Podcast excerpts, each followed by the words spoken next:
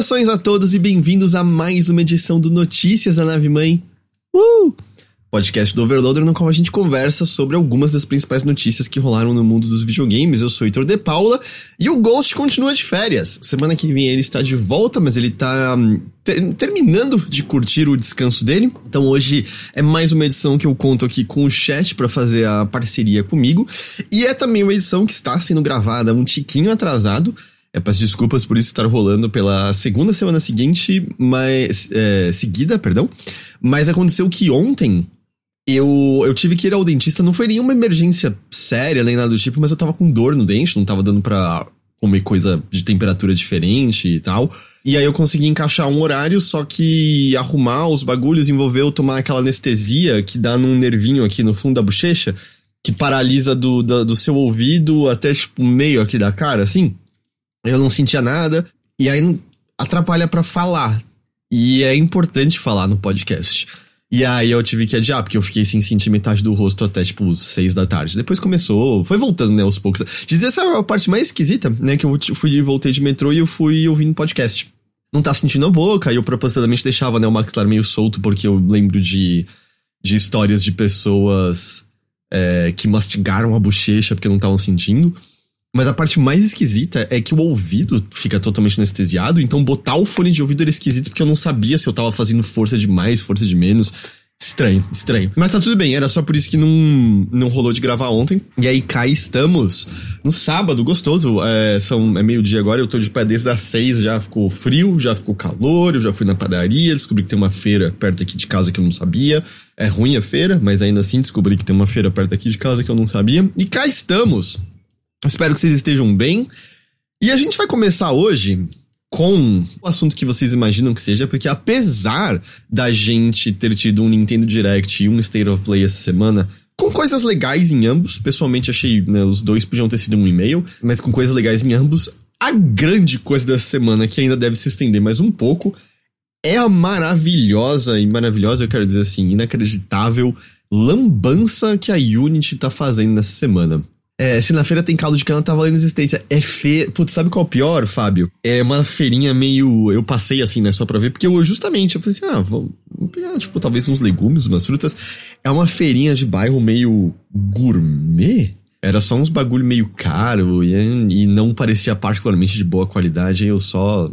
Eu só desencanei. Pavor de dentista. Eu não tenho pavor, eu nunca tive muitos problemas no dente. Tipo, o, o que tá rolando agora é literalmente a primeira cárie que eu tive na minha vida, aos 37 anos de idade. E aconteceu porque eu tava. Eu tenho tensão que se traduz em músculos muito enrijecidos aqui na área do, do pescoço e do ombro. E tanto que é por isso que eu tenho muita dor de cabeça toda semana, porque chama cefaleia tensional, né? O que dói é que repuxa esse músculo aqui na lateral e puxa o olho um pouco, porque na verdade eu tô tenso e aí dói fisicamente tudo. E aí eu tava tenso e eu apertei demais meu maxilar e eventualmente eu quebrei um pedaço de um dente. Quando eu tava na Hungria. E aí eu né, limpei e escovei o melhor que eu podia, mas foi tipo um mês com um pedaço de dente quebrado e muito fácil de acumular comida mesmo passando fio dental que nem louco. E aí eu tive minha primeira cárie. E aí tava dando merda, porque eu, eu nunca tinha feito obturação quando eu fiz a primeira vez, quando ela botou a, o, o, Como é que se diz, né? O preenchimento, eu consegui fazer de boa, não precisou de nada. Dessa vez, quando ela começou a raspar para limpar de novo, parecia que tava dando um choque na minha cabeça inteira, e aí por isso que ela anestesiou, porque eu não tava aguentando de dor. Eu não tenho bruxismo, Massarukes, eu tenho a cabeça cagada mesmo, e aí eu fico tenso o tempo todo, assim. Eu tenho que conscientemente lembrar de soltar. Há muita gente, eu imagino que muitos ouvindo tenham a mesma coisa. Lembrar conscientemente de soltar o ombro maxilar, eu já percebi, eu durmo muito fácil. As épocas que eu não consigo dormir, eu já reparei que sou eu na cama, em vez de estar deitado relaxado, eu tô, tipo, dobrado para trás de tensão. Aí eu lembro, ah, Heitor, solta o maxilar e os músculos. E aí eu solto e eu consigo dormir imediatamente. Mas vamos lá. Lambança da Unity. O assunto de, do podcast é games e não os dentes do Heitor. Eu, eu tô impressionado, assim, com, com como que uma, uma empresa conseguiu anunciar decisões tão ruins de uma vez. Mas a real é que quase tudo se explica por decisões que vieram de diretoria para agradar acionistas, para manter crescimento eterno, porque desde 2020 Unity é uma empresa de capital aberto e sob o sistema tardio capitalista no qual a gente vive, você tem que estar tá crescendo o tempo todo, mesmo que isso seja impossível, incompreensível uh, e terrível, e ela teve que continuar crescendo, e aí tá, tá tomando essas decisões que supostamente traria mais dinheiro, mas é uma péssima decisão e que muito provavelmente tá a caminho de destruir o nome da Unity. Mas vamos lá, vamos, vamos começar do começo. Esta semana, a Unity anunciou uma mudança nos termos dela. E dentre, né? Porque vou adiantar uma coisa. Foi nível assim. No mesmo dia, diferentes porta-vozes da Unity dando informações díspares, díspares claramente eles correndo para tentar remediar pontos que não estavam claros e que claramente não há nenhuma solução. Então existiu e ainda existe uma bagunça muito grande de informação, porque toda hora aparecem coisas conflitantes, contrastantes, apesar de que isso, no geral, deu uma, uma calmada agora. Mas de maneira geral, o que aconteceu é que a Unity apareceu essa semana falando de mudanças dos seus termos, envolve o fechamento de. o encerramento de assinaturas mais baratas, envolve o encerramento de acesso a algumas coisas que o pessoal usava, mas uma das grandes coisas que pegou para todo mundo é que eles mudaram os termos de serviço para dizer que a partir de 1 de janeiro do ano que vem, eles passariam a cobrar uma taxa de instalação nos jogos feitos com a Unity. Então, eu fiz meu jogo da Unity, lanço ele. Tem outros parâmetros, tá? Mas é só para exemplificar. Lanço ele depois de 1 de janeiro de 2024. A partir dali, toda vez que o jogo é instalado, eu teria que pagar uma taxa fixa, não é proporcional, percentual fixa, para Unity. No primeiro momento, as pessoas falaram, mas espera, a reinstalação vai contar como uma instalação a mais? A Unity falou sim. Aí as pessoas falaram, mas e os jogos que, por exemplo, estão no Game Pass? E o serviço de assinatura, a Unity? Ah, essas plataformas que vão arcar com esse custo. Eu não sei se eles falaram com essas plataformas. A Microsoft, pelo menos, não declarou nada até agora, não vi nada de Sony também. Aí eles voltaram para trás e disseram que não era toda a instalação, era só a primeira instalação, mas ele cobraria mais por instalações em plataformas diferentes. Aí eles também disseram que daria para eles verem quais instalações feitas, sei lá, num pacote como o Humble de caridade eram caridade e isso não seria cobrado. Aí os desenvolvedores perguntaram, mas como você vai identificar de onde vieram essas instalações? Porque eu vi os devs falando, eu não tenho a menor ideia do meu jogo se é se foi Humble, se foi Steam. Eu, eu não tenho como saber disso. Como é que eles sabem disso? E a resposta, a resposta da Unity foi basicamente: confia. E, e meio que parou por isso. Eles estão dizendo: não, não, vai ter solução. E se der merda, você vai poder entrar em contato com o serviço de consumidor nosso. Alguém confia nisso? Um, alguém gosta da experiência de entrar em, em, em, contato com o serviço de consumidor? E dois, mesmo que role, vamos supor, rolou uma fraude e estão cobrando pra caralho de um jogo. Quanto tempo vai demorar para solucionar isso? Esses estúdios pequenos têm como marcar com um tempo de espera e isso presumindo que essa averiguação funcione de qualquer forma. Então, assim, é um monte de coisa que não faz sentido, não, não bate com a realidade dos desenvolvedores. Tem outras ramificações nisso, porque pensa o, o seguinte: você tem desenvolvedores que vão lá, olha, é, nosso jogo. É, a gente fez essa projeção aqui. A gente fez essa projeção de vendas no lançamento, a gente projetou que deve entrar mais ou menos isso aqui de dinheiro, e a gente está se planejando em torno disso. A Unity apareceu agora e disse que em quatro meses essa mudança vai acontecer, e ela mudou os termos de serviço de forma que isso seja válido para jogos feitos na Unity com termos de serviços anteriores. Na verdade, eles desabilitaram um bagulho que rastreava as mudanças nos termos de é, de uso que tinha no GitHub, eles desativaram isso e mudaram os termos de serviço para não ter mais o termo que dizia que o termo de serviço que valia era aquele que era presente na Unity quando você lançou o seu jogo. E aí eles mudaram isso para valer para todo mundo. Então você pode ter lançado o seu jogo 10 anos atrás, que de repente, em teoria, se isso tudo for para frente, né, porque isso é um enorme uma enorme questão ainda, apesar que cada vez está aparecendo mais e mais, você teria que pagar também. Isso ferra completamente o planejamento de estúdios menores. E quatro meses é pouco tempo para você mudar o curso das coisas. É, não, não é tempo suficiente necessariamente para você mudar um planejamento de algo que às vezes está já muito bem encaminhado. E aí pensa outras ramificações que é. A gente não sabe exatamente como isso vai se dar, mas nesse exato momento, ao que tudo indica, tornou-se uma péssima ideia você desenvolver seu jogo na Unity, né? Por exemplo, se você tem um projeto aí, sei lá, vamos supor, ah, eu tô há quatro meses desenvolvendo meu jogo, a impressão que eu tenho é, cara, começa a estudar, sei lá, Unreal Engine agora, vai estudar Godot agora, não sei, Game Maker, sei lá. Se você tá começando um projeto agora, mesmo que, sei lá, a, a, a Unity dê pra trás, sei lá, segunda-feira, que confiança você tem? Por que, que você começaria agora com a Unity um projeto, sabe? Então, todo esse esse anúncio, esse vai, esse vem, e deles mesmos não parecerem certos e tal, eu acho que já fez um estrago meio definitivo na confiança dos desenvolvedores, que muitas vezes já estão né, suando ali para poder viver como desenvolvedor indie, né? Oh, Mr. Edward Kenman disse: vi relatos de devs que estão há mais de ano que vão migrar para Unreal. É, eu falei meses, mas assim, é porque eu acho que eventualmente né, tem um lance de, putz, se você tá há muitos anos, porque portar não é nada fácil, né? É um puta trabalho. Então, às vezes, você tá há muitos anos, você. Pô, vamos finalizar isso aqui com o Unity. E vale lembrar, a Unity já tava tendo problemas há um tempo, tá? 2020 foi quando ela se tornou uma empresa de capital aberto, uh, mas você vê devs dizendo que aparentemente lá pelos últimos sete anos você tinha funcionalidades que de repente paravam de funcionar, ou que tinham bugs introduzidos, e que a Unity não estava fazendo nada para arrumar isso. Na verdade, a lógica da Unity mudou completamente Alguém perguntou antes até, ah, como é que, como é que era cobrado antes? A principal renda da Unity vem do negócio deles de distribuição de edges, especialmente para jogos mobile, né? Jogos de celular, tablet, etc, etc.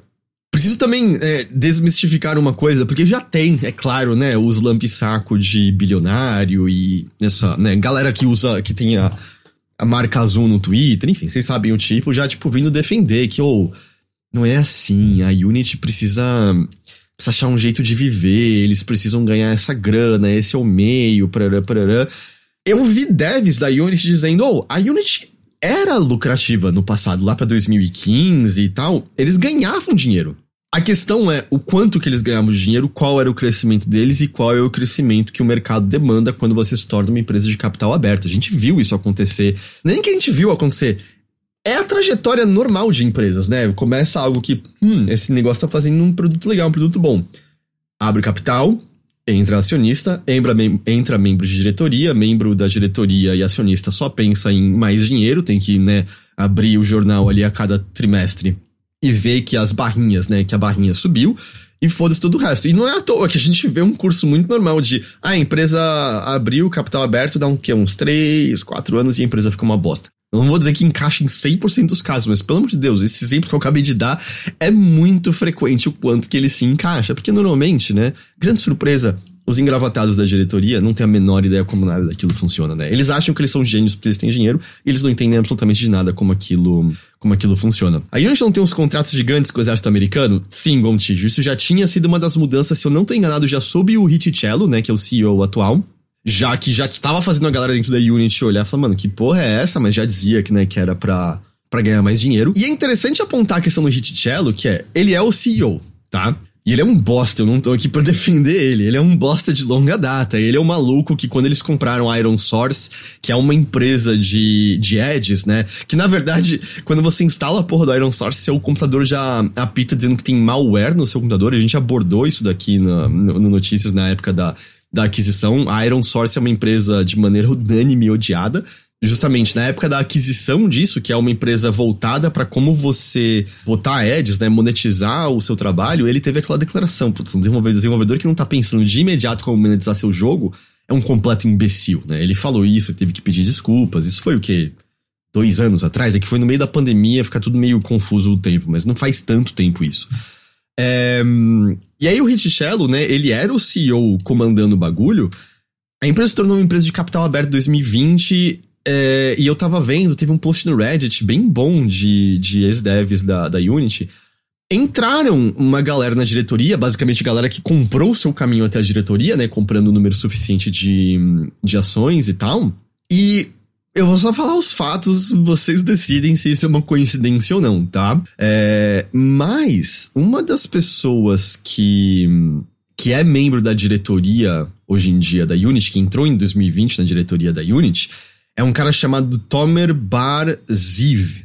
E coincidentemente, ele é o fundador da Iron Source. Quando rolou a fusão da Unity com a Iron Source, ele basicamente se tornou o terceiro presidente da, da empresa, né, da, da Unity.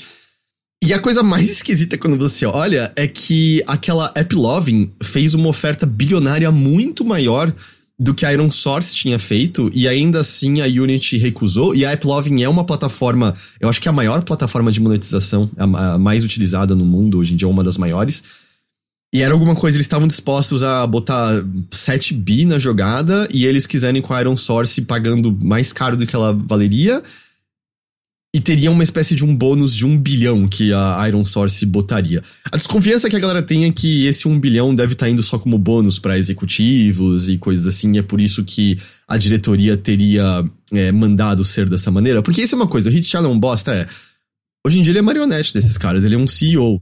A decisão dele tem que ir de acordo com isso, senão eles votam e põem um novo CEO ali. Óbvio, não tô defendendo, foda-se esse cara, mas tem muito a ver com a empresa ter se tornado uma empresa de capital aberto tem muito a ver com a diretoria, tem muito a ver com o acionista. E, e eu tava vendo, eles dão uns fatos, tipo, nessa na diretoria tem maluco envolvido com o já Twitter fase Elon Musk, que foi um cara que foi chutado para fora porque descobriram que ele basicamente estava servindo como espião do Elon Musk na época que tava rolando a aquisição do Twitter, tem gente de PayPal. Dos 13 membros da diretoria, 11 são gerentes de investimento. Eu acho que isso talvez já diga é, muito para você disso. Até saiu num um, site chamado Mobile Gamer, é, publicou, uh, que tava conversando com pessoas envolvidas, que sabem do caso, que a Unity tá oferecendo uma solução para você não ter que pagar essa taxa de instalação para aquela vez né, do jogo. Você pode passar a usar o Level Play, que é a plataforma de, media de monetização, perdão, né, de mediação de monetização da própria Unity. Aparentemente, quem usava Level Play já foi oferecido 100% de abono nessa é, de bonificação nessa taxa de instalação. E supostamente tem pessoas sendo contactadas dizendo que se trocarem, seja lá qual plataforma de monetização usam para Level Play, elas vão poder receber de 80 a 100% de bonificação nessas taxas de instalação. O que os entrevistados estão dizendo no, nessa entrevista do site Mobile Gamer é: a Unity está fazendo uma jogada para matar o App Loving, para tipo comer esse pedaço de, de monetização de jogos. E a própria matéria fala que essa iniciativa vem muito do lado Iron Source, era o ganha-pão deles mais forte, né? Que foi adquirido no ano passado pela, pela Unity, né? Isso é só um pedaço da lambança. Teve tantas outras coisas ditas, desditas. Teve gente dizendo que tinha desenvolvedor dentro da Unity apontando a merda que ia dar isso e, sei lá, obviamente foram, é, foram ignorados. E a rejeição da comunidade de desenvolvedores e, da, e nem só da comunidade de desenvolvedores, né? De todo mundo ao redor. Até o Jeff Keighley tava falando mal da Unity, tá ligado? O cara mais em cima do muro possível. E mesmo com essa rejeição quase unânime, na dia 14, quinta-feira, a Unity fez uma nova postagem reforçando os pontos que pretende mudar, supostamente para deixar claro, não deixou nada claro, não deixou ninguém acalmo. E parte desse argumento era dizer, oh, essas mudanças, mais de 90% de quem usa Unity não vai ser impactado, abre aspas clientes que serão impactados são em geral aqueles que têm uma alta escala em downloads e renda e chegaram nos limites estipulados de instalação e renda. Porque é, é tem isso, né? Eles determinaram que para você ter que pagar essa taxa, é, você tem que ter chegado num número, né, num número de dinheiro adquirido com a venda do jogo, num certo número de downloads, e seria a cada novo download feito a partir de 2024. Então, em teoria, os jogos mais antigos talvez nem sofressem tanto assim. Mas eles dizerem que mais de 90% é, não vai ser afetado, ao meu ver, não diz absolutamente nada, porque. Eu não sei, eu acho que a gente pode abrir o Steam e dizer que mais de 90% dos jogos não são nem vistos pelo público, né? A quantidade de jogos sendo desenvolvidos usando a Unity e, sem esses números concretos é muito difícil você entender o que isso quer dizer, porque é bem na verdade, e é triste, é ruim, a esmagadora maioria dos jogos desenvolvidos, seja com Unity ou não, não vai ter uma base de jogadores, não vai dar lucro, vai ter baixíssimas vendas. Mas boa parte dos jogos indie que todos nós ouvimos falar, que entram na boca do povo, né, que vira conversa, estão com certeza nesses 10%, porque a gente tá falando dos meio que dos maiores jogos dentro né, dessa categoria de jogos é, de um certo porte.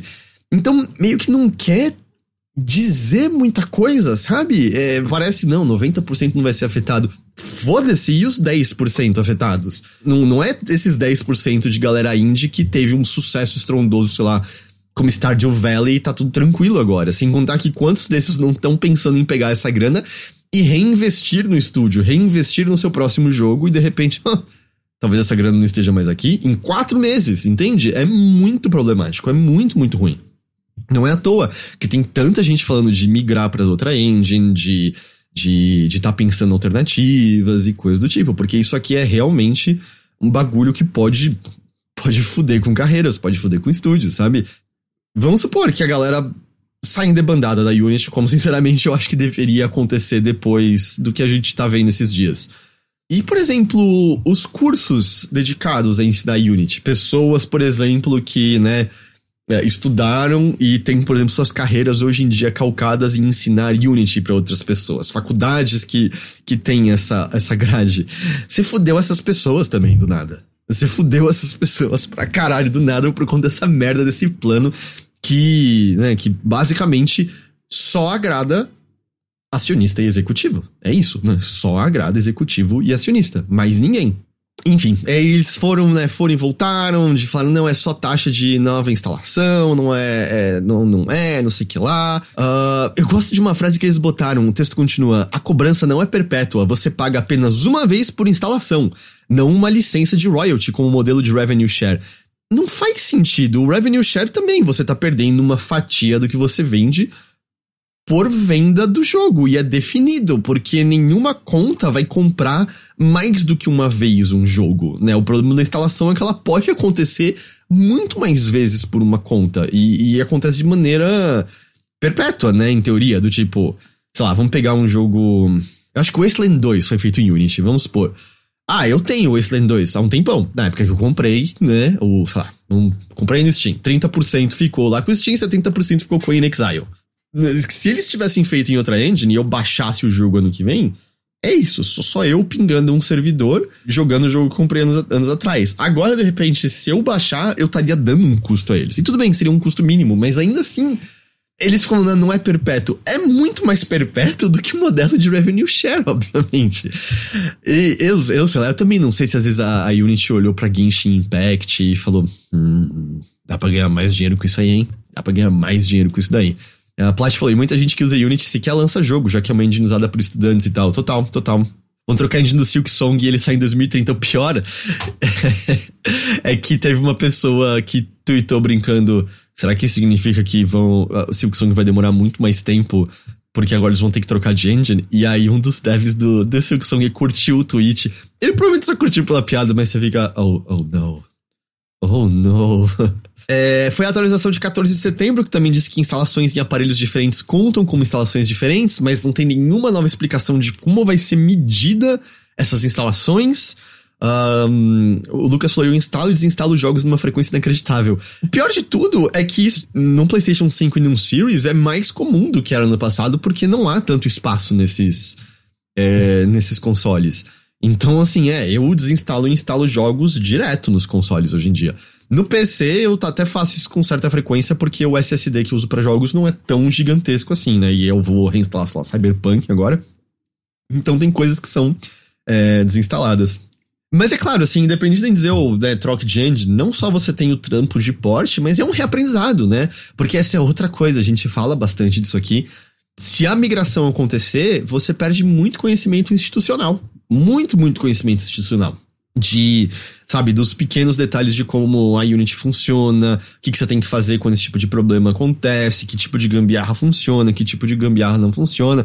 Conhecimento institucional é uma coisa muito forte, muito importante. E é uma das coisas que você também joga fora. O Innovers falou, o currículo de muita gente foi pro lixo. É. Assim, eu acredito que bons designers e bons programadores são bons designers e bons programadores independente do do material na mão deles, mas é óbvio que envolve todo um reaprendizado, um recostume, né? Um, não é uma coisa simples de ser feita, e é uma coisa que acho que muita gente não esperava ter que ter colocado em mente a essa altura do campeonato, né? Um outro ponto bem interessante, esse aqui foi levantado pelo Brandon Sheffield, uh, da Microsoft, é justamente um estúdio que está desenvolvendo um jogo em Unity, aquele que parece muito legal, que é Demon School, que ele lembra muito Persona 1, o estilo de luta, a posição da câmera, dos personagens. E ele, ele menciona uma outra coisa, ele fala, pensa um jogo como Vampire Survivors. Uh, eu acho que Vampire Survivors teria encontrado sucesso mesmo que ele custasse um pouco mais caro. Mas uma das coisas do jogo era, oh, é muito barato. Eu acho que era o quê? 4 reais quando ele, quando ele saiu. 4 reais você você compra por impulso. Você mal mal compra, sei lá, chocolate na padaria por 4 reais. Agora, se você tem uma taxa fixa, não percentual, fixa a cada instalação, isso não coloca hum, em perigo jogos muito baratos? O Vampire Survivors não teria que ser um jogo que era taxa cobrada um pouco mais caro, sabe? Se ele tivesse essa taxa arrancada dele, porque a, a taxa é fixa. Se o seu jogo né, cobra bem pouquinho, essa percentualmente essa taxa fixa vai ser maior. E óbvio, as plataformas respectivas, Steam, PlayStation, Xbox, Nintendo, estão pegando as suas fatias também. Tem os outros 30% do Steam nisso, né? A 18 se você for para Epic e coisas assim. Outras coisas são afetadas. Teoricamente, você pode afetar o tipo de jogo que é feito, porque se você vai fazer um jogo, vamos vai, eu vou usar o termo de maneira geral, um jogo mais artístico, né? Um jogo mais abstrato, aberto à interpretação, o tipo de coisa que normalmente não atinge um grande público. E você faz em Unity, o pouco que você ganharia, você vai ganhar menos ainda. Então, meio que eu acho que até vai mudar o tipo de jogo que você arriscaria fazer é, na engine. E é claro que tudo isso reverte pra gente, como, como jogador, como consumidor, né? Porque pode afetar justamente como, as, como vão cobrar, né? O preço que vai ser cobrado por esses jogos e, e coisas assim. A gente volta, né? Quatro meses. É, quatro meses é, é muito pouco tempo para qualquer coisa. Não é legal excluir cláusulas do contrato e fazer essas medidas algo retroativo. Eu tava vendo umas pessoas dizerem que eles podem ter problemas legais, sim, por conta disso. Eu não sei, não, não manjo tanto da questão legal e eu não, não consegui ler a fundo alguma coisa que dissesse. Porque é sempre, né, você ficar com o pé atrás, porque você sempre vê gente falando de coisas legais, e aí você fica, essa pessoa sabe do que ela tá falando ou ela tá arriscando aqui, né? É, e também muda, né, de lugar para lugar, como o Serikawa lembrou, né? Então, é, perdão, eu não, eu não manjo o suficiente dessa parte sim, mas eu vi pessoas comentando que é suava como algo, algo que poderia ter problemas legais. Um outro fato que apareceu é que o Rich Cello, né, o CEO, vendeu ações da Unity e outras pessoas grandes da empresa. Aliás, outras pessoas da empresa também. A questão é, o que eu entendo, pegar ele como insider trading, né, dar a ele o mesmo destino que Yuji Naka teve, é muito difícil, porque a maneira como ele vendeu foi através de, um, de uma programação de venda automática. Muita gente, né, burla a o insider trading, né? Com isso, porque você pré-programa, tipo, tá ali definido, olha, em três meses, 30 mil das minhas ações vão ser vendidas. E já tá programado isso. E aí rola alguma mudança que muda o valor das ações, você pode dizer, não, mas estava pré-programado. Mas é muito óbvio que como CEO, como uma posição de alto, de alta importância da empresa, eu vou chutar que você deve saber quais são as mudanças da empresa para dali alguns meses, né? Mas aí para provar isso, né? E para garantir isso. E, e, ter gente interessada de ir atrás de gente rica. Porque falar, pô, né, mas. Ai, pinga de cima para baixo. Essa besteirada. Não, mas dinheiro pinga de cima para baixo. E se a gente ferrar a empresa? Enfim, vocês já ouviram tudo isso, não preciso ficar repetindo. Então, muito difícil pegar o Richello por conta disso. Mas a real, eu total acho que tá relacionado a isso.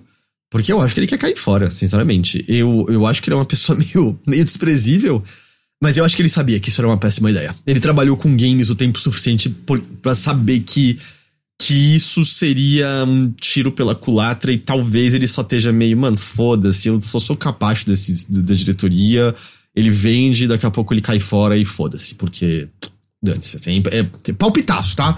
Enfim, e aí, claro, né, teve, puta, teve uma matéria na Games Industry, um site que eu gosto, mas era justamente uma matéria defendendo, dizendo que a Unity raramente deu lucro. E eu falei, não só no passado tinha lucro, como ela gastou muito dinheiro comprando coisas como a Weta e a Ironworks. E é claro que os executivos ganham uns bônus muito altos.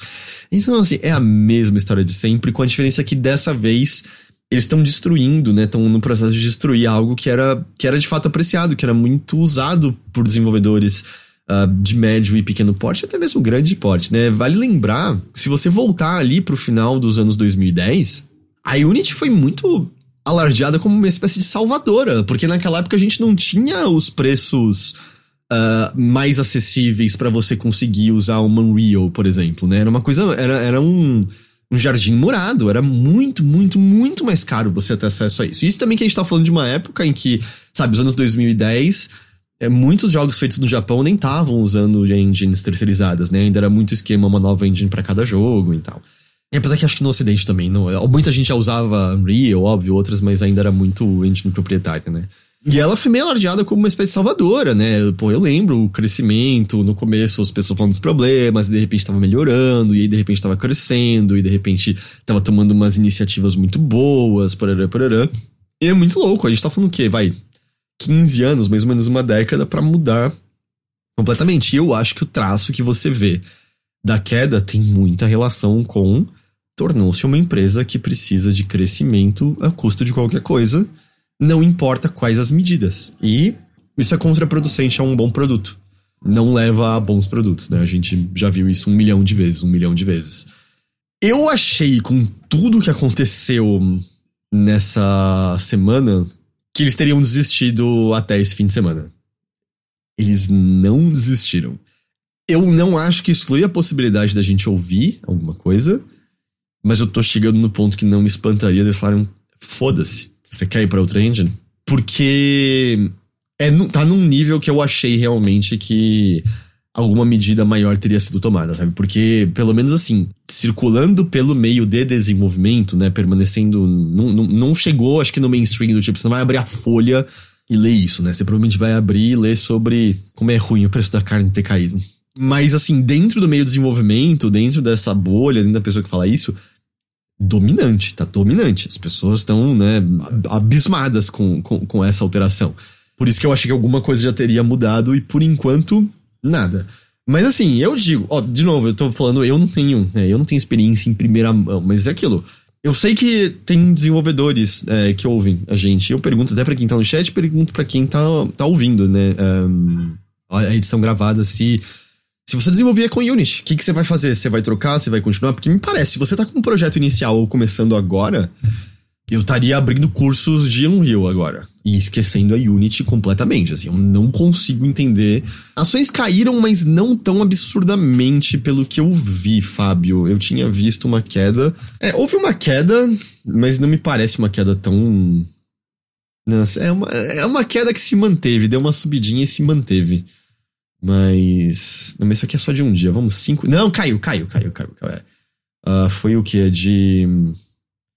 Foi de mais ou menos 9,50 a ação pra agora tá 8,76, né? Não é uma queda absurda, mas caiu. É, o, o mas no geral eles estão em crescimento, né?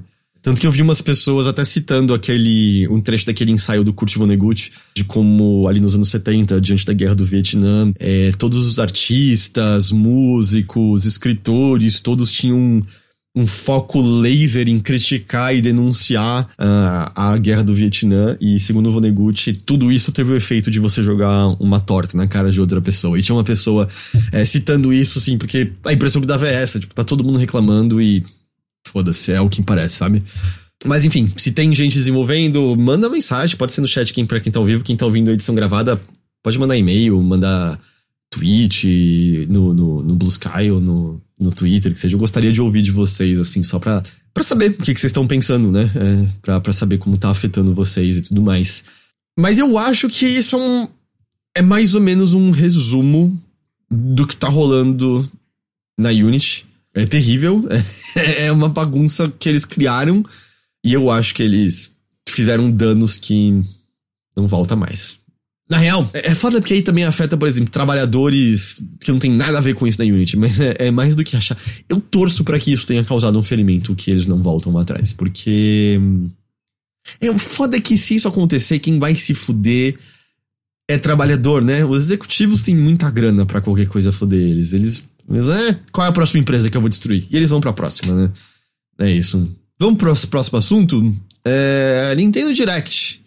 Teve Nintendo Direct, o Nintendo Direct de setembro aconteceu de fato. E eu não sei vocês, não foi o melhor direct do mundo, né? Eu, tipo, teve tanto lance assim, nossa, vai, será que vai ter, mano, direct? Tem que ter setembro, direct é sinônimo, são sempre os melhores. Eu, eu até achei que não ia rolar, rolou. E, e, eu acho que foi bem assim um direct de fim de console, né? É, em parte porque o, o, último direct, né? Teve o anúncio do, do remake do Mario RPG e o anúncio do Mario Wonder. Se tivesse Mario Wonder nesse direct aqui, eu acho que a conversa teria um pouquinho diferente, não sei.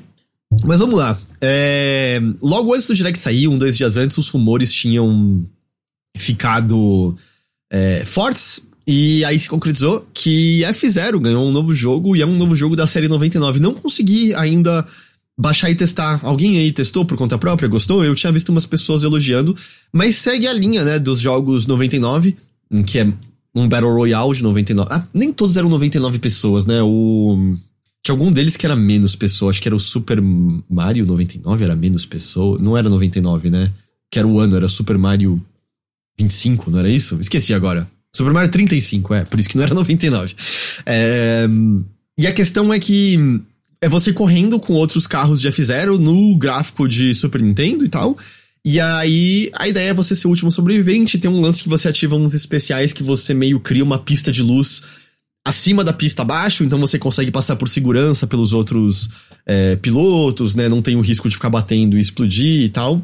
Mas é o novo jogo estilo 99, mesmo esquema dos anteriores, né? Que é você assina a versão mais barata mesmo do Switch Online e você consegue ter acesso a ele. Super Mario RPG apareceu um pouquinho de novo. Eles confirmaram aquilo que já aparecia através das imagens, que tem um novo sistema que é meio, sei lá, um limit break conjunto. É, você vai lutando, vai enchendo uma barra e aí você solta um especial. A parte legal é que é um especial que usa os três personagens que estão ativos. E essa animação muda de acordo com os personagens que estão ativos ali. Gostei. Fiquei com o pé atrás de uma coisa. Eles mudaram uma coisa, né? O Mario RPG tem o lance do timing correto para você causar mais dano, apesar de ser uma batalha por turno. Quem tá jogando Sea of Stars, a mecânica de Sea of Stars vem do, do Mario RPG. E, originalmente, é exatamente o que é no Sea of Stars, que é você faz uma versão mais forte daquilo. É, o golpe físico ele tem uma animaçãozinha a mais, vai dar mais dano, às vezes o. Lá, o primeiro raio do Mellow dava um, um golpe a mais e coisas assim. Só que eles mudaram agora para quando você acerta o timing, acertar todos os inimigos por perto. Eu não sei se eu gosto dessa mudança, porque um que me parece que tira o propósito de magias em área, né, que acertam todos os inimigos de uma vez. E a outra coisa é que Mario RPG é um jogo para crianças, é um RPG feito para crianças de 8 anos conseguirem terminar. É, vai, talvez 8 exagero, vai, com, com 10. E eu tenho medo de que isso vai deixar ainda mais fácil, o que total ok para as crianças, mas. E tudo bem elas serem felizes, mas eu queria ser feliz também. E aí eu não sei, eu tô com medo de que vai ser um bagulho muito fácil e, e tedioso. Se, se de repente você tá acertando todos os inimigos na tela com todos os ataques e a luta tá acabando em dois segundos. Não sei, não sei. Total hipótese. Eu fiquei olhando e fiquei meio. Hum, Fiquei com receio que eles estão, tipo, querendo fazer com que Mario RPG seja quase Kirby, sabe? Vamos ver, vamos ver. A gente viu mais do jogo da Peach, né? O Princess Peach Showtime. Como a gente especulava, você vai botar diferentes roupinhas, que nem clássicos, né? Como Mickey's Magical Quest e Balan Wonderland. Você vai trocar de roupinha que vão dar diferentes habilidades para Peach. A gente viu a roupa de espadachim, né? Eu, eu, eu gostei que. Eu acho que eu pensei a mesma coisa que quase todo mundo pensou que apareceu a Peach de espadachim e falou, oh, as fanarts. é, mas a gente viu roupa de espadachim, viu roupa de cozinheira.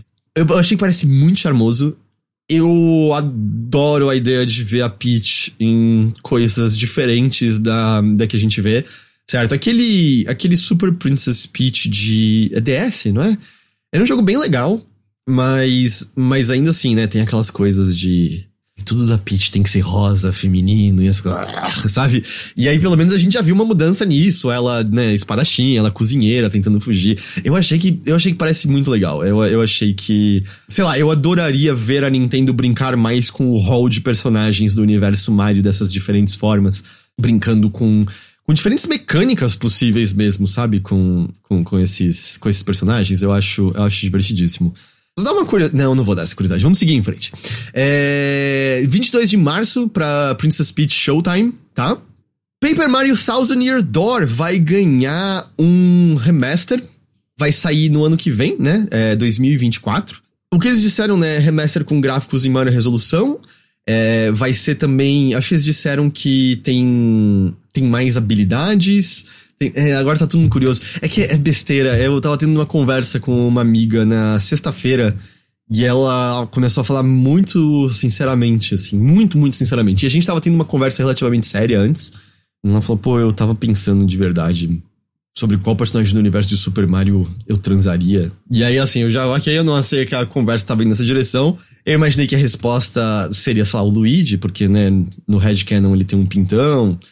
Ou Bowser, né? Porque quem sou eu pra fazer King Shaming? E ela, seriamente, amigo, eu tenho um tesão no Toad. eu, eu parei. Eu parei. Essa, essa foi a resposta que eu menos esperava. E segundo ela, ela falou, eu gosto de um short king barulhento. e aí, ok, ok, essa parte fez sentido. É essa curiosidade. O Luigi é pirocudo, então, Kindola, é headcanon, mas na época que saíram as artes em alta resolução do Super Mario Tênis, as pessoas viram uma dobra sugestiva no calção do Luigi, e aí começou-se a ideia de que o Luigi tem um, que ele é um, um shower, né?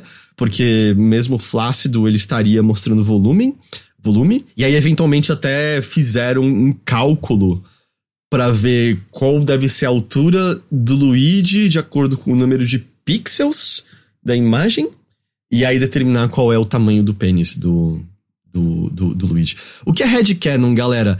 Headcanon, que indica, é o cânone que a gente cria na nossa cabeça, não é o cânone oficial, mas, tipo, no meu headcanon, no meu, no meu, no meu cânone que eu inventei na minha cabeça, o Luigi é pirocudo, entendeu? É, é, meio isso. Não existem fatos no universo que, que deem embasamento para aquilo, mas, no geral, as pessoas. E volta e meia existe, tipo, um, um esforço de comunidade pra, pra meio transformar isso em verdade, sabe? Ah, existe um. Aí eu vou usar um exemplo ruim porque é de Giuseppe Stromboli, mas foi o primeiro que veio na cabeça, desculpa. Mas é tipo, existe um, uma comunidade específica que tem muito forte no headcanon delas que a Hermione tá no espectro autista, por exemplo, sabe? E aí elas às vezes faz fanfic ou né, com a ideia de ah, no, no meu headcanon ela tá no espectro autista, então eu vou criar ela assim. Mais ou menos, foi só um, um mini exemplo, assim. É fanfic. Não, é, é, é, é, que eu acho que a fanfic, sabe como eu diferenciaria, Álvaro? Headcanon, como o nome indica, tá na cabeça. Fanfic é o que você. É o headcanon da cabeça. É que não precisa ser canon, né? O fanfic é aceito como história alternativa, mas é o, é o, o fanfic tem que sair da cabeça, né? É, é isso. Um, enfim, é, o que, que a gente tava falando da piroca do Luigi, né? Então, Paper Mario Thousand Year Door é prova. Eu não joguei os Mario Luigi, mas mesmo assim eu me sinto seguro em dizer que é provavelmente o melhor Mario com o elemento de RPG de todos, melhor do que o Super Mario RPG, Paper Mario Thousand Year Door é absurdo, absurdo. Esse jogo é brilhante. É, sabiam? Ah, essa curiosidade é uma mais legal. Eu duvido que eles vão mudar. Sabiam que existe uma censura é, na versão americana para uma personagem trans não ser trans? É, óbvio que não, é, não foi feito com, com nenhum esmero, é com uma linguagem é, totalmente errada, porque a gente tá falando de 2000 e 2002, 2000, sei lá, e quanto. Mas existe uma personagem. É uma das personagens mais. Eu não quero falar detalhes dela, porque tem um twist muito legal com essa personagem. Mas em japonês, quando você. Traduz. E desculpa, tá? Não é o jeito correto de falar, mas eu acho, eu acho, acho que é ok só falar como tá na descrição ali. É, no japonês traduziria para algo como: ah, esse personagem é, acha que é uma garota, mas na verdade é um garoto.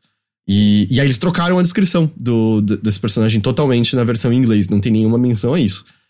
Mas foda, isso não é headcanon, isso é canon.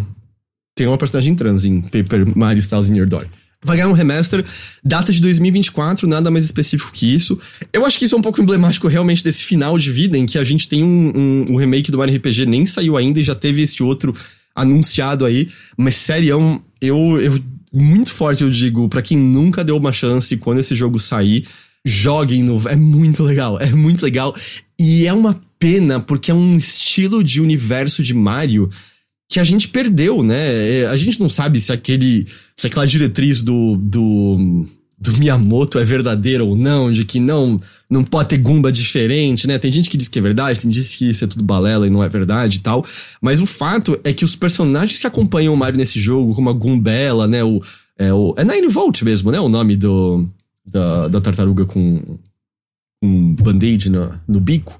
Um, e. Ah, nossa, o Super Keiju ainda adicionou que na versão japonesa ela sofre transfobia das irmãs e na americana elas tratam ela por ser fraca. Ah, eles adaptaram isso. Sabe se vai ser em PTBR? Por enquanto não houve nenhuma confirmação disso, não, Felipe. Seria muito bom, né? Seria um jogo muito foda de ser, de ser traduzido. É, os personagens que acompanham o Mario, sabe? O reino do cogumelo é retratado de uma maneira muito rica, colorida, com os diferentes Goombas, né? Os, os bichos que normalmente são só inimigos do Mario, mas não só com personalidade na conversa, porque vai, justo. Ou até mesmo o Origami King, que, sabe, o sistema de batalha é um saco e tal, conversar com os Toads é um deleite naquele jogo, eles são hilários. Mas é muito legal ver essa personalidade representada na aparência dos personagens também, né? É muito legal. É uma pena que a gente não vê mais o reino do cogumelo explorado dessa maneira, porque é divertidíssimo, é divertidíssimo. Uh, então é, eu fico numa. Fica uma recomendação muito grande para ou para jogar esse jogo quando sair. Ou se não, né? Você sabe como jogar jogos de GameCube. Você sabe. É só isso que eu tenho a dizer. Um, Mario vs Donkey Kong, né? Vai voltar. Ele. Ele é me pareceu uma espécie de um remake do primeiro, né? Eles até chamaram de, um, de uma atualizada do jogo de GBA, né? Os minis não parecem muito presentes. Eu, de maneira geral, a galera gosta menos, né? Do March of the Minis. Um, é um remake do segundo, porque eu tive a impressão que era mais o primeiro com elementos do segundo. É o primeiro de GBA, não é isso? Ah, o primeiro é de Game Boy. Ok, ok, ok. Tá, perdão, entendi o que você, disse, ok. Ele vai ter cooperativo, sai no dia 16 de fevereiro. Esses jogos costumam ser muito divertidos. É, eles eram. É até um tipo de jogo que eu acho muito bom de ver aparecer. Primeiro era o remake de Donkey Kong. Ah, é, que dentro dele tinha um modo. Lembrei até que a Plat, eu acho que ela até participou de um stream no canal do Bruno, é, do Bruno Silva, em que ela mencionou que esse. É o Donkey Kong 94, esse aí que você tá falando? Que é. Acho que é nele que tecnicamente o Mario tem pela primeira vez os movimentos que seriam canonizados no Super Mario 64, né? Alguns deles eu vi a Plat falando isso, eu não sabia. É, eu posso estar dando informação meio errada, mas era alguma coisa assim. E esses jogos costumam ser muito divertidos e, e também me dá um certo alívio porque era o tipo de jogo que aparecia no portátil da Nintendo. E tudo bem, o Switch é tecnicamente também um portátil, mas eu acho que a gente viu uma tendência, né, com, com, com algumas exceções, mas acho que a gente viu uma tendência a ver mais o tipo de jogo sendo feito no Switch pela Nintendo como aquele jogo que saía nos consoles dela, né? Não nos portáteis. Acho que algumas sessões legais que a gente teve é, por exemplo, ah, o remake visual do, do Link's Awakening. Uh, mas sabe, é, a gente. A gente vai ter o primeiro Mario 2D original, certo? O resto foi tudo só relançamento e tal. E aí também é um pouquinho legal ver que, ah, esse tipo de jogo mais contido ainda tá sendo feito, apesar que eu também não sei se tá sendo feito só porque o Switch está chegando ao final da sua vida, certo? É, final do ano que vem já deve ter um novo Switch nas lojas, né? Confessar aqui, vocês falavam de Giuseppe Stromboli eu não sabia que era o Harry Potter. Mas, Strauss, se você não tá ligado, você procurou agora Giuseppe Stromboli e viu o meme? Porque aquele lá até hoje é maravilhoso, eu acho. É, mas é por conta do, da piada com Giuseppe Stromboli and the Suitcase of Meatballs. Então, Mario vs, versus Donkey Kong, dia 16, 16 de fevereiro. Algumas coisas soltas aqui, né? Luigi's Mansion 2 HD sai no meio do ano que vem. Uh, Dave the Diver, ótimo jogo que saiu do Early Access pra PC esse ano. Vai chegar ao Switch dia 26 de outubro. E eu lembro eu jogando em live é, era frequente as pessoas, nossa, esse jogo parece muito gostosinho, tá no Switch, porque parece que combina muito com o Switch. Ele de fato deve combinar muito com o Switch, agora ele estará no Switch, dia 26 de outubro. Esse aqui lá do, do fundo do baú, Trace Memory, eu acho que Trace Memory é só aqui nas Américas, ele é conhecido como Another Code em outras partes do mundo, vai ganhar um relançamento. É, é um pacote no Switch que tem o primeiro jogo da série, o Another Code to Memories, que, é de, que era de DS, e a continuação de Wii, Another Code R, sai no dia 19 de janeiro. Eu, eu, eu joguei, eu tenho o primeiro Trace Memory para DS. A minha lembrança, é, por isso que eu fiquei meio assim, achei curioso esse relançamento, é que é um jogo com uma historinha bem meh e personagens bem meh. Mas era um point and click. Hotel Dusk é bem melhor. Mas era um point and click interessante porque ele usava as peculiaridades do DS para você resolver quebra-cabeças. Tela de toque, as duas telas, fechar o aparelho, o microfone, né? Nossas quebra-cabeças que usavam tudo isso, né? O DS é um aparelhinho maravilhoso demais, né? E aí não dá pra ter isso no Switch, né? E aí eu, eu acho que vai tirar um pouco da graça do jogo. Eu acho legal que haja o relançamento para quem quer matar a saudade e tal, mas. Mas meio. Não sei, para mim parece que tira um pouco o propósito. O de Wii eu não, eu não tenho a menor ideia. DLC 3 de Splatoon a gente viu um pouco lá, lá, né? Eles falaram que a ideia é.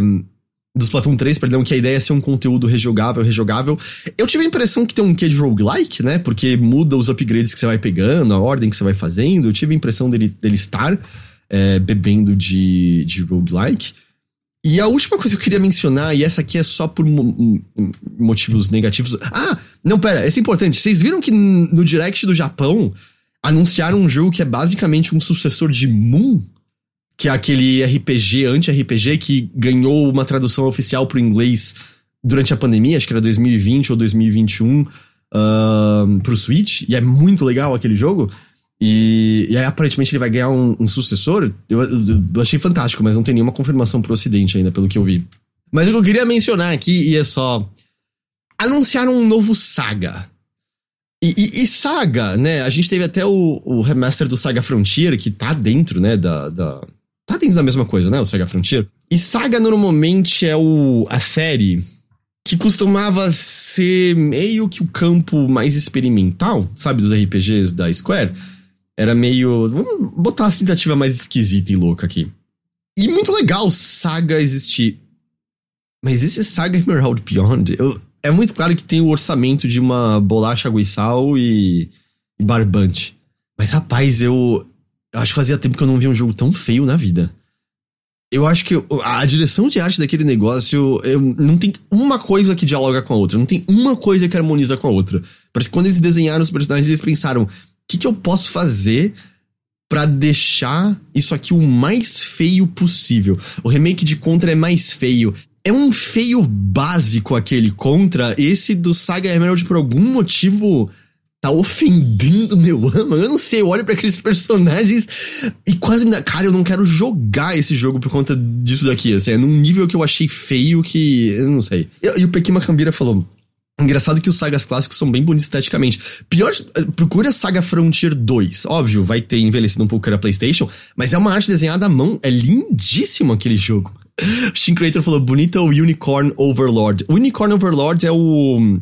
É o de estratégia, né? Que tem o anel do.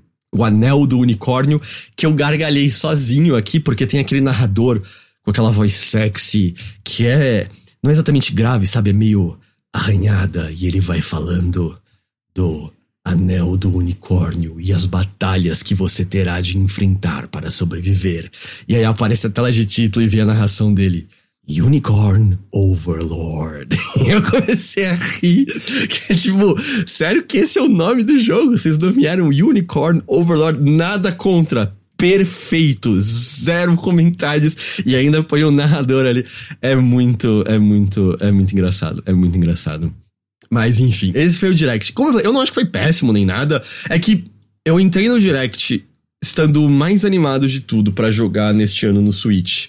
O Mario Wonder e o Mario RPG, e eu achei que não mudou em nada isso, sabe? Eu, eu saí meio. Eu não sei se precisava desse Direct aqui exatamente agora, mas é que também tem os parceiros terceiros, né? E coisas assim. Uh, Teve também o State of Play, que eles já foram e disseram de antemão, gente, seguinte, é só mais detalhe do que vocês já conhecem, tá? Não vem esperando nada novo. Mas foda-se, porque teve Final Fantasy VII Rebirth. Tá foda, hein? Caralho, caralho, como eu quero jogar aquele jogo. Não vou dar spoiler de nada, né? Mas. Basicamente a gente já viu chocobos de várias cores, né? Então acho que eu não sei se vai ser fixo ou se a gente vai poder fazer bridging de chocobo, porque a gente viu um voando, um mexendo na parede. Porque eles já disseram que esse daqui vai só até a Forgotten. Até a cidade esquecida, né? Forgotten Capital. Que é quando acaba o primeiro disco de Final Fantasy, certo? Ao mesmo tempo, a gente tá vendo eles falarem de Weapon já. A Weapon aparece a primeira vez no segundo disco, é quando tá rolando a reunião. Mas que eles disseram que vai rolar aqui. E eles já disseram que vão ter coisas rolando em ordens diferentes, né? Então me parece que a reunião e as weapon vão acontecer antes do momento da, da capital, né? Eles já afirmaram que o Wutai não estará no jogo, exato. E isso me parece uma boa coisa. Tipo, a Yuffie já tá, porque eles já adicionaram ela no, no DLC, né?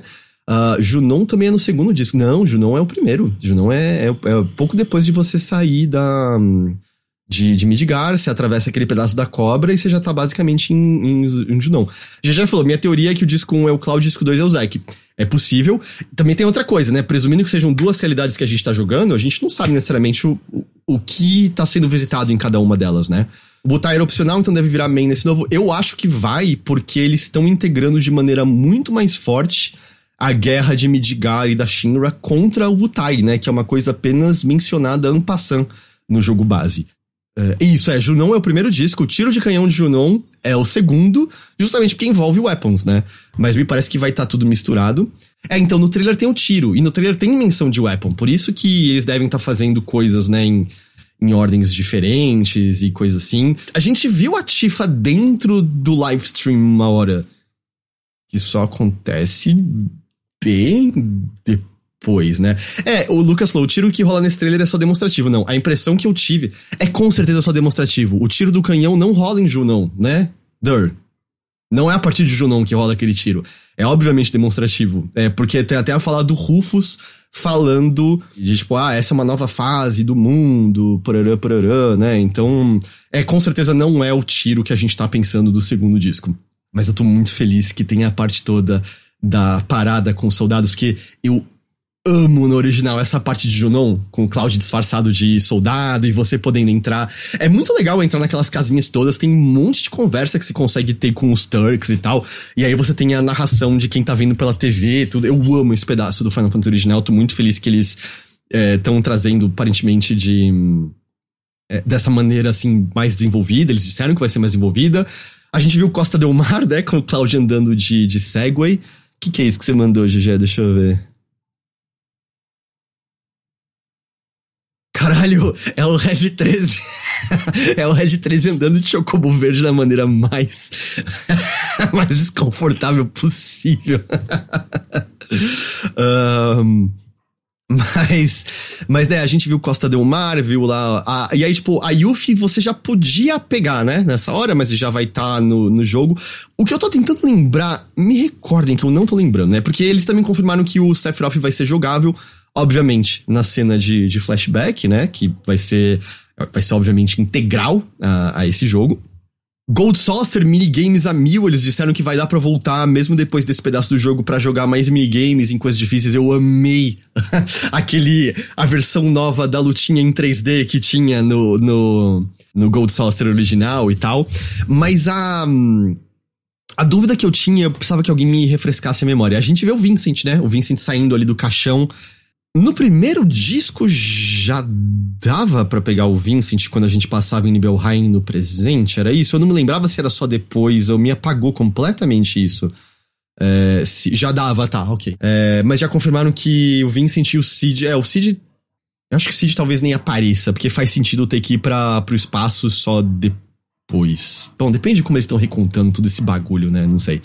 Ah, mas o Vincent deve aparecer já, então, de uma maneira, né? Mais, mais parruda, porque a história dele, né, é super importante pro que tá acontecendo ali. Dá pra pegar tudo antes do fim do disco. Ok, perdão. É que eu não lembrava porque é a primeira vez que na vida que eu joguei eu, eu terminei sem pegar o Vincent, não sabia como e eu às vezes confundo. 29 de fevereiro de 2024, tá logo aí. Eu tô animadaço. Eu tô animadaço, animadaço, animadaço. Eles me mostraram coisas que parecem muito legais. Ah, o Kate Sith, né, pareceu que realmente vai ser. vai estar tá presente ali.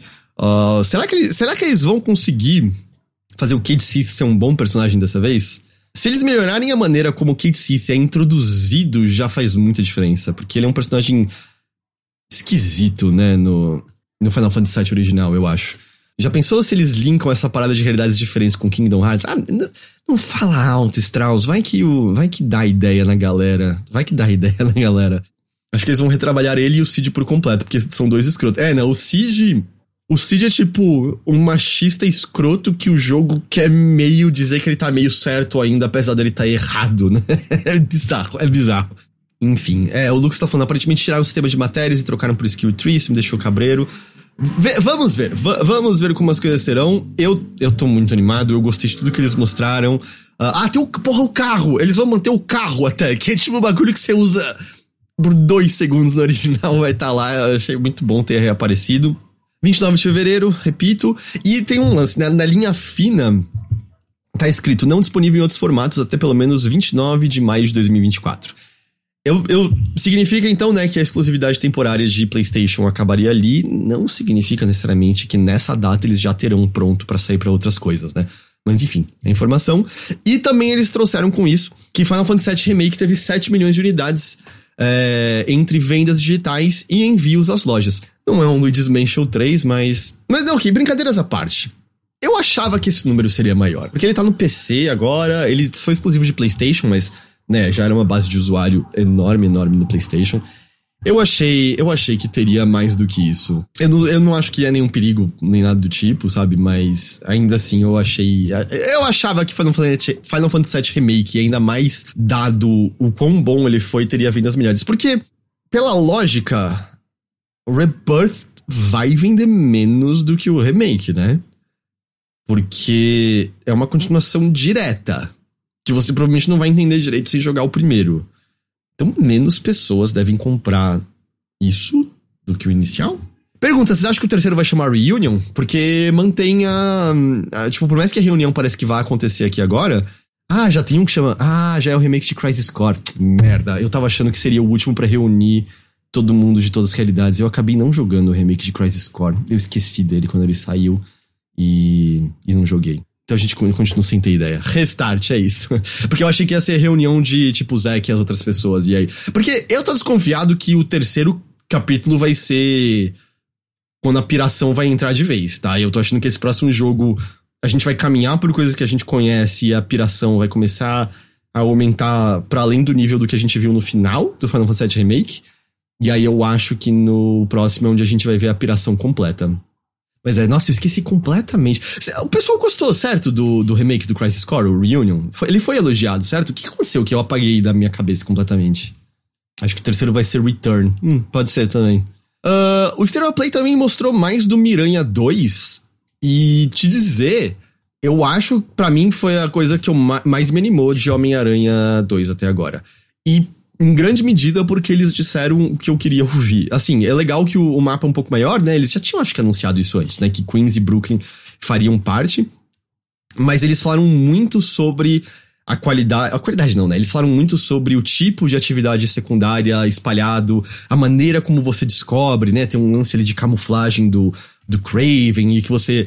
A impressão que eu tive é que eles parecem que estão bebendo um pouco de algo que eu acho que a série Arkham fez de maneira muito boa, especialmente é, quando a gente vai pro Arkham City e o Arkham Knight, que é você tá naquele espaço que você tá acostumado a passar várias vezes e de repente você vê algo diferente. Ei, o que aconteceu ali? Aí você chega e tem algo novo. Eu tive a impressão que eles querem isso para deixar a cidade mais viva e tal, porque eu já falei, né? Eu tenho minhas questões com o primeiro jogo e uma delas é eu achava as missões secundárias horríveis. Eu, eu fiz todas porque, né, lá, era meio fácil fazer tudo. Mas pelo amor de Deus, aquelas lá envolvendo, puta, poluição do ar, poluição do mar, cano com pressão estourando num prédio. Era muito chato, era muito ruim aquelas missões secundárias e agora parece que elas estão mais legais, assim. Eu, eu gostei muito. Eu, eu animei de uma maneira que eu tava meio. Eu tava meio. Ah, eu ia jogar. Mas eu não tava, tipo, animado. E aí eu vi esse. não, é, eu acho que eu quero jogar esse jogo. E andar, né? Putz, é, eles já disseram que todas as configurações, né? Eu acho que eles vão ter configurações de 30, 40 e 60 quadros. Todas essas com com ray tracing ligado e, porra, vendo eles andando ali pela cidade, tá de fato um, esplendor uh, técnico, pelo menos. E eles disseram, né, que pode ser ainda mais rápido agora, né? A gente já tinha visto a roupinha voando. Nossa, eu gostei muito quando eles estão transitando entre personagens e tem, né, o, o Peter fazendo flexão na, na beirada de um prédio. Tem uma transição que eu esqueci agora se é de troca de personagem ou viagem rápida, mas ele, a câmera transita para pegar o Miles balançando ali pelo meio da cidade. É muito bonito, né? A cena é muito bem, é, muito bem feita, muito bem dirigida e, e encaixa pra gameplay ali seguida de novo. É, eu achei de longe as coisas mais interessantes que eles mostraram desse jogo. Até agora estavam nesse State Play para mim. E Honkai Star Rail sai pra PlayStation 5 no dia 11 de outubro. Essa daqui era a última maiorzinha que eu tinha hoje. A gente vem para elas agora. A gente vai para as rápidas e curtas. Um, é, teve o Separate Ways, é que eu acabei não botando na pauta, mas é, sim, vai. É outubro agora, né? Que saiu o Separate Ways de Resident Evil Remake 4, sai mais coisa do modo Mercenários, não é isso? Ah, não, Kindle, isso com certeza. O Kindle falou: espero que quando sair o port pra PC eles liberem o Ray Tracing, porque minha placa, por exemplo, não aguenta. Não, não, é. Num, num PC eles. Com certeza absoluta. Vamos lá! A gente sabe qual é o próximo alvo da Embracer. Alvo no sentido de deles se livrarem. É a Gearbox, é o que tudo indica. Tá rolando conversas do que fazer, e isso inclui possivelmente a venda da Gearbox. A informação foi divulgada pela Reuters, que diz que conversou com três pessoas com conhecimento do assunto. Essa intenção teria surgido após empresas terceiras terem demonstrado interesse em adquirir a, a Gearbox.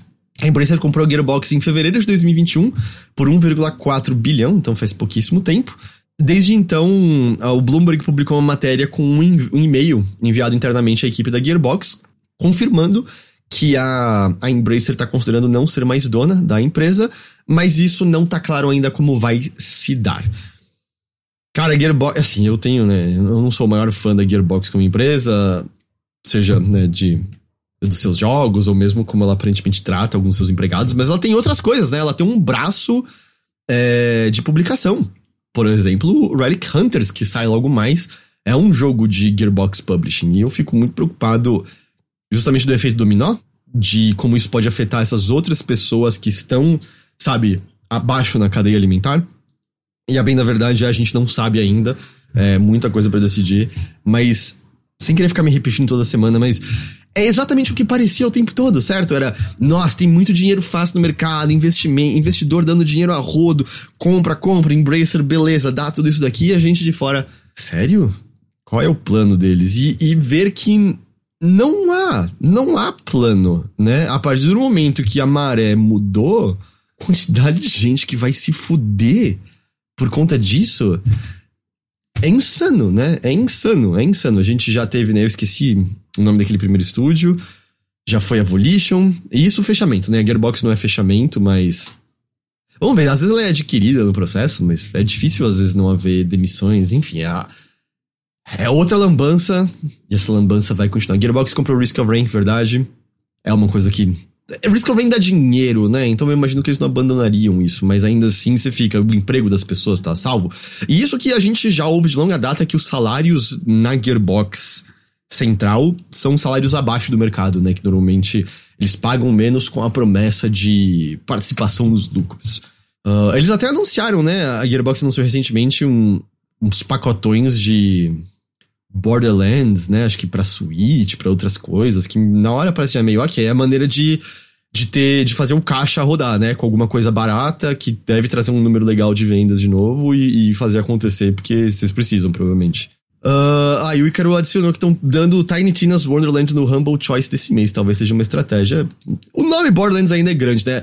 Pelo, pelo que pareceu, assim, na época, o Borderlands 3 vendeu pra caralho. A questão de dinheiro é porque eles arriscaram com um monte de outro projeto que deu tudo errado e aí já tinham gastado muito dinheiro quando o Borderlands 3 finalmente saiu e, e aí não teve tanto lucro dividido com os trabalhadores. Um, mais más notícias, ok? A Ascendant Studios, desenvolvedor do Immortals of Avium, eu acho que é assim que fala, Avium, demitiu cerca de metade da sua equipe. A informação inicialmente veio do Polygon, que falou com três pessoas que trabalharam no estúdio, e depois foi confirmado pelo próprio CEO via Twitter, que ele disse que foi mais ou menos 45% do estúdio demitido. Uh, foram 40 pessoas que perderam o emprego no total. Ao que tudo indica, um dos grandes motivos é, é porque o jogo foi um tremendo fracasso. Ele teve um pico no lançamento dele no Steam de 800 pessoas. Se você olhar hoje, eu acho que quando eu olhei antes isso aqui, tava com 70. Uh, ah, e além de tudo, é um jogo pesado em PC, né? Ele, ele se vendeu muito como Unreal Engine 5, estamos já fazendo uso dessas novas tecnologias, parará, parará. Só que por conta disso é um jogo pesado, né? O que tudo indica tem otimização faltosa, porque, bom, é uma nova tecnologia. Eu acho que a estimativa, de acordo com os dados que o Steam providencia, é que 9% da base de usuário do Steam tem um PC com os recursos é, requisitados para esse jogo, né? E, e não ajuda justamente o Mr. Edward, que ele falou, jogo genericaço. Ele tem uma vibe genérica, né? Era um lance que parecia Call of Duty com magia. Eu até tenho curiosidade de jogar, mas ele tava caro pra porra. É, e meu PC não ia rodar também. Bom, infelizmente, 40 pessoas foram demitidas aí por conta disso. Eu tenho uma boa notícia agora. E essa aqui pode ser que pegue muitos aí de surpresa, porque deu uma estouradinha, mas eu acho que está não chamando tanta atenção. Arrumaram o multiplayer de Titanfall 2. O porra lá que dava, que ao que tudo indica era um hacker que tava cagando com tudo, aparentemente foi corrigido, e o multiplayer do Titanfall 2 funciona de novo. E o multiplayer de Titanfall 2 é incrível. É incrível. É... E tá nove reais no Steam agora, o Roberto Terru disse. É, então, eu 100% tô com vontade de dar uma puli um pulinho de volta no multiplayer do Titanfall 2. É, quantos anos que ele saiu? Titanfall 2 foi 2016? 2017? Titanfall 2. 2016. 19 de agosto de 2016. Pô, sabe uma, uma medida de tempo que caiu a ficha e eu não tinha me tocado do quanto tempo faz isso? Faz sete anos, certo? Do, do Titanfall 2. Eu tava ouvindo o programa do Jeff Gerstmann, né? O Jeff Gerstmann Show.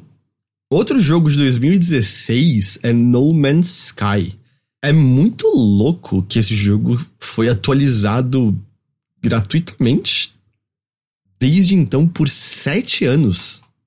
Tem quase uma década que a, a Hello Games está trabalhando em No Man's Sky. E é, e é, muito louco pensar nessa história inteira, né? O, o Gerstmann puxa esse, esse assunto de né, não só o, coisas que a própria Hello Games, né? O Sean falou que não eram verdade sobre o jogo e o quanto que o marketing de PlayStation fodeu com eles mas para um momento agora que é. Tudo bem, deve ter uns, uns gato pingado esquisito que ainda tá puto com a Hello Games até hoje, mas é meio. A história, assim, né, de como eles lançaram um jogo que naquele momento era das maiores decepções daquele momento. E os caras estão lá sete anos depois com um jogo que é um tremendo sucesso. E eu acho que hoje em dia meio. Sinceramente, a Hello Games podia anunciar amanhã é, No Man's Sky 2 com um trailer que parece bom demais para ser verdade que eu sinceramente acreditaria neles, porque eu acho que eles, eles superaram qualquer forma de, de pontes destruídas que eles tinham feito no passado, sabe? Eu fico curioso como eles fazem para monetizar o estúdio. Eu acho que eles venderam pra um cacete naquele lançamento e continuaram vendendo bem depois a cada nova atualização lançada, que foi o suficiente para Sabe, pensa que naquele início muita gente comprou no PlayStation e tal, e eles ganharam bastante dinheiro com aquilo. Quer Vamos ver se a gente tem aqui No Man's Sky. No Man's Sky Sales. Olha, em junho de 2022, ele já tinha passado de 10 milhões de unidades vendidas. Foram seis anos, claro, a venda, mas 10 milhões de unidades vendidas não é todo mundo que alcança mesmo com seis anos de vendas, né? Eu tenho mídia física no PlayStation 4. Eu também, eu também tenho. A gente pode jogar a versão não atualizada daquele jogo que essencialmente não existe mais. Tem o problema que ele cracha o tempo todo, mas ainda assim. Não tinha Jim Ryan na época, mas eu culpo ele. Eu tinha Jim Ryan, ele só não era o cabeça, né? Mas ele era na Sony da Europa. Essa daqui, talvez algumas pessoas vejam como uma notícia. Ah, eu, eu, é a terceira semana que eu falo de um adiamento e para mim tá bom. Adiem coisas, é muita coisa. O Early Access de Hades 2 foi adiado para o segundo trimestre do ano que vem. O Early Access vai estar disponível já de cara na Epic Games Store no Steam. Tudo bem, tudo bem. A gente espera mais um pouquinho para jogar o Early Access de Hades 2. Tá tranquilo, tem muito jogo saindo, tá tudo bem, tá tudo bem. É, mas hoje o jogo é outro. É, e assim, o Edward Carney falou, né, que No Man's Sky é outro jogo hoje em dia. E é engraçado que não é modo de falar, tá ligado? Não é a gente dizendo que ah, o jogo saiu bugado e ele não tá mais bugado. Não, é literalmente outro jogo, né? A própria vibe do jogo original, da a solidão quase absoluta que você sentia o tempo todo no universo, não existe mais, né? Um jogo de fazer base, jogar multiplayer e tal, né? É, é outro jogo No Man's Sky, com certeza. Eu, inclusive, tenho vários amigos que não gostam mais do jogo atual. Eu conheço pessoas que, que não que sentem saudade da vibe original do jogo. E a última de hoje é. Eu, eu, até onde eu sei, eu acho que a data exata a gente ainda não tinha, mas aquela atualização que né, está reconstruindo os sistemas de Cyberpunk, o Cyberpunk 2.0, eu tô muito curioso para jogar, para testar se eles né, refizeram de uma maneira que torne o jogo bom. É, já vai estar disponível dia 21 de setembro. Cinco dias depois sai o, o, Phantom Liberty, né? Que é o DLC. Mas já no dia 21, que é hum, próxima quinta-feira, estará disponível essa atualização que dá essa repaginada. Ricardo parece bem animado, mas é o Ricardo, né? Sim, sim, sim. Mas eu tô muito curioso, assim, se justamente a gente vai estar tá falando de Cyberpunk como a gente acabou de falar de No Man's Sky. É, sabe, de ah, é outro jogo. Eu tenho vontade de usar pontos de habilidade para comprar para comprar coisas agora. Eu tenho vontade de fazer missões secundárias na cidade, né? É, então eu tô, eu tô bem curioso. Eu quero. Eu tava pensando se eu jogava do começo de novo ou eu jogo a DLC com os novos sistemas mesmo. Acho que eu vou jogar a DLC com os novos sistemas mesmo, né? Porque eu não gosto da história do jogo base muito, então eu não, eu não quero. É, é exatamente o que eu falei, Lucas. É, eu não, eu não. Acho que eu não quero ter que fazer aquela história de novo. Eu vou desistir muito cedo, eu acho que se eu tiver que jogar o jogo base de novo. É, eu não acho que a única coisa ruim do jogo original era o sistema, mas um bom sistema carrega muita coisa.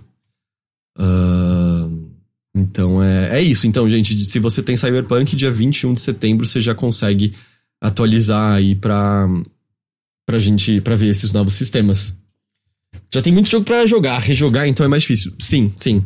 É, mas é que eu tô, sei lá, eu, tenho, eu tô muito curioso, assim, porque quando você ouve a própria CD Projekt falar do Cyberpunk naquele momento pós-lançamento, eu acho que eles mesmos sabem que não é o jogo que eles queriam ter feito, né?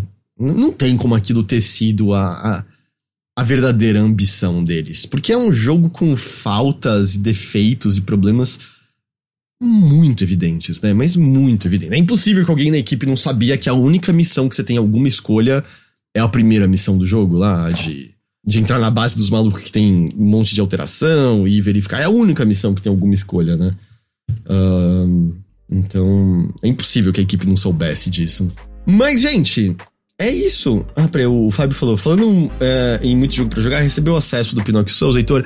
Pior que não, Fábio, tá com tanta coisa, eu prefiro não pedir coisas que eu não vou conseguir jogar, ficar queimado com assessoria à toa. Eu vou jogar o Pinocchio Souls quando sair no Game Pass mesmo, né? E aí tá de boa. Uh, e lembra como ele usava essa missão para marketear como o jogo ia ser? Pois é, eu acho que foi a missão que a gente mais viu né, no, no, no ciclo de marketing do, do jogo. Mas bem. Gente, essa era a última notícia de hoje. E isso significa que estamos chegando ao final dessa edição aqui do, do Notícias do Nave Mãe. É, mais uma vez, um pouquinho atrasado sábado, peço desculpas, é, mas eu não, não, ia ter como eu falar na frente de um microfone ontem. Uh, mas cá estamos, mais uma edição de notícias finalizada. Agradeço demais a companhia de todos vocês. Eu reitero, antes de ir embora, que o Overloader existe graças ao seu público. É o público que nos apoia diretamente e faz o Overloader existir.